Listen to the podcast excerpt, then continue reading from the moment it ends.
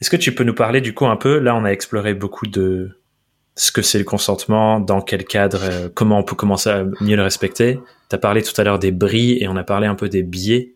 J'aimerais bien qu'on zoome un peu sur ça parce que naturellement, c'est c'est pas facile de dire non alors que c'est un vrai non. Il y a plein de choses qui nous empêchent de le faire et je pense que les gens qui nous écoutent ont eu potentiellement, je l'espère pas trop en tout cas, mais malheureusement des mauvaises expériences où ils ont subi des interactions qu'ils ne voulaient pas subir parce que bah j'arrive pas à dire non.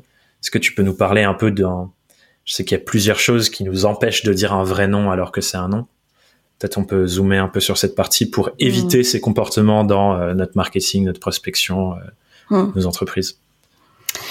Oui, alors des biais, euh, il y en a beaucoup. Beaucoup et en fait, dans l'absolu, il y a, y a, y a ça, ça, dépend de chaque individu. Enfin, il y a, y a, des choses qui reviennent, mais il y a beaucoup de choses qui peuvent devenir des biais, quoi. Hmm. le premier biais qui me vient là, c'est le biais de notre éducation qui, qui fait hmm. qu'on on, a été éduqué à l'école, voilà, à obéir, à dire oui, à, à faire un bisou sur la joue euh, d'une personne qu'on n'a pas envie. Hmm. Euh, on, on, on, a été donc il y a, y a un biais d'éducation, il y a un biais de politesse aussi, de hmm. pas oser dire non parce qu'on a appris que c'était pas poli de refuser de boire ce qu'on nous propose de boire ou, hmm. ou euh, de refuser un contact physique parfois ou voilà. Ouais. Il y a euh, des biais de pouvoir, euh, ça il y en a plein, euh, des biais d'autorité. Donc, euh, euh, par exemple, les personnes qui se retrouvent dans une posture d'autorité par le fait qu'elles soient professeurs ou docteurs, ou, euh, coach, c'est notre cas. enfin, nous, on fait grave attention à ça dans le programme justement pour ça, quoi. Ouais, complètement. Accompagnant, accompagnante. Euh, voilà, on a, même si on, on ne le souhaite pas, euh, il y a une posture de, de crédibilité, d'autorité, qui fait que, que que ça peut être plus difficile euh, de nous dire non. Ouais.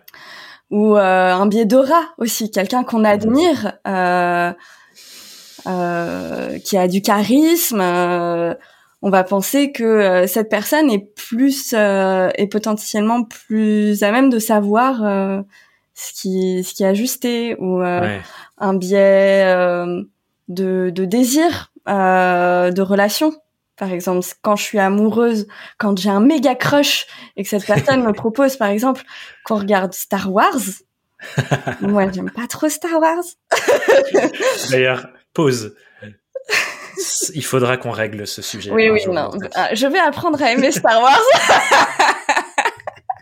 On peut reprendre. Donc, tu n'aimes pas Star Wars, quelqu'un que tu aimes. Euh, euh enfin, je, dis Star Wars, mais disons un film de science-fiction avec beaucoup de, de robots et de métal, tu vois. euh, Peut-être je vais me forcer à regarder ça pour lui plaire. Euh, et je vais vraiment passer un mauvais moment. Hmm. euh... C'est douloureux Star Wars, je comprends. euh...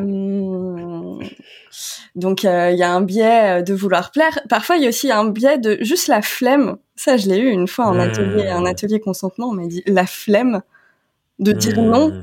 bah, comme si c'était plus éprouvant plus hmm. fatigant de dire non que de dire oui.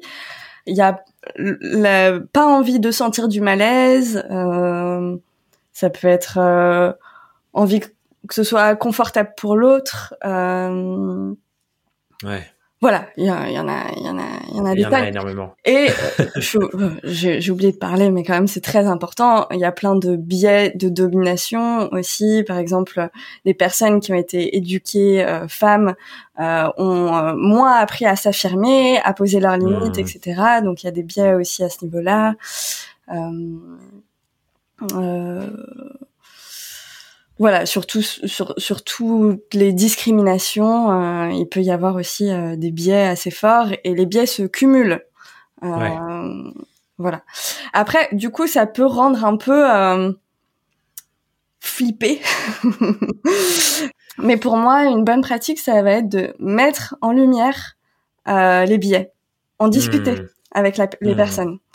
Et plus on a des des postures comme ça euh, de pouvoir, plus par contre ça demande de vigilance parce que plus on a une responsabilité euh, vis-à-vis de ces biais-là. Donc euh, pour moi le mieux c'est la communication et être clair et ralentir aussi. C'est une bonne pratique, aller lentement. ça permet aux personnes de vraiment conscientiser davantage leur leur consentement et aussi avoir conscience que la majorité des gens n'ont pas conscience de ces biais. Ouais. Euh, d'où l'importance de d'où l'importance de communiquer. ouais, d'où l'importance de communiquer. Et, euh, et d'ailleurs, alors, je sais plus, j'ai un pote qui utilise ce terme euh, que je lui ai repris, mais je crois que c'est, c'est... Enfin voilà, il y a plusieurs personnes qui les utilisent. Euh, c'est des notions que j'aime bien, euh, mais les notions d'endoconsentement et d'exoconsentement.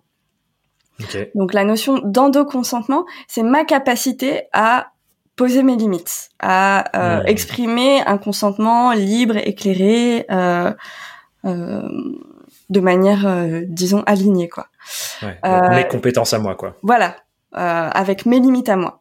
L'exoconsentement, c'est la capacité à aider les autres à, à consentir de manière éclairée et libre. Hmm.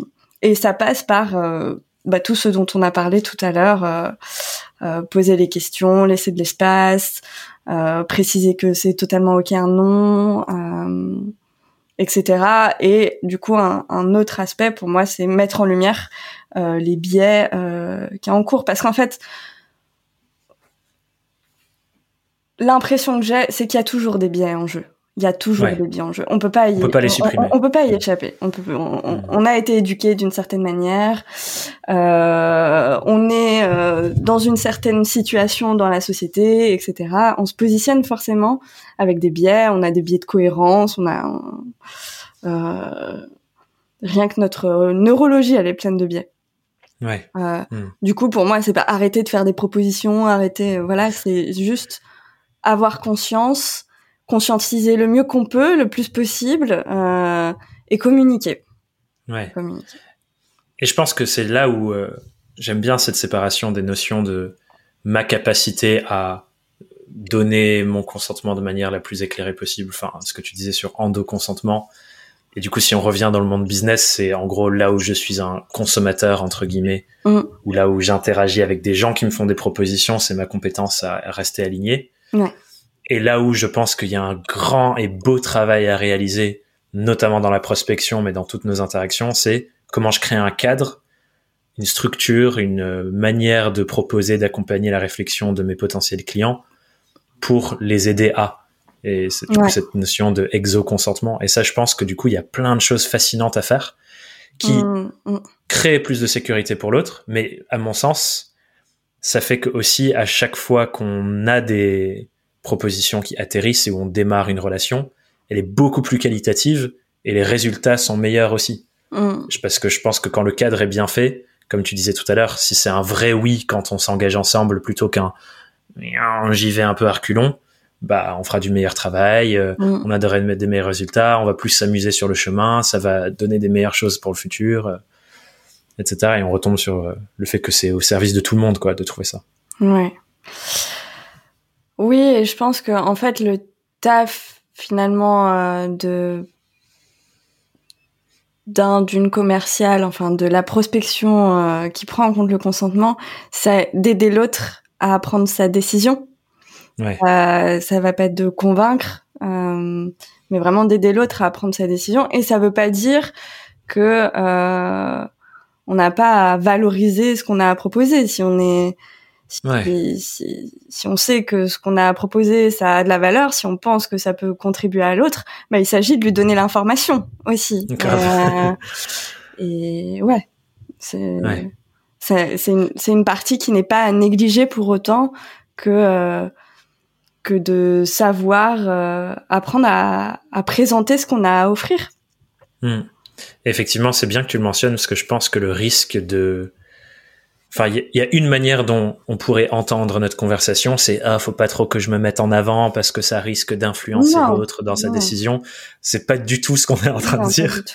Clairement, je pense que les deux sont importants. C'est comment je fais pour valoriser la réalité de ce que je peux apporter Et là, je pense que nous sommes toutes et tous très biaisés à minimiser ça parce que euh, pareil, on est éduqué à pas trop parler de nous, pas trop se montrer, pas trop se jeter des fleurs et patati et rester bien dans le coin. Mm.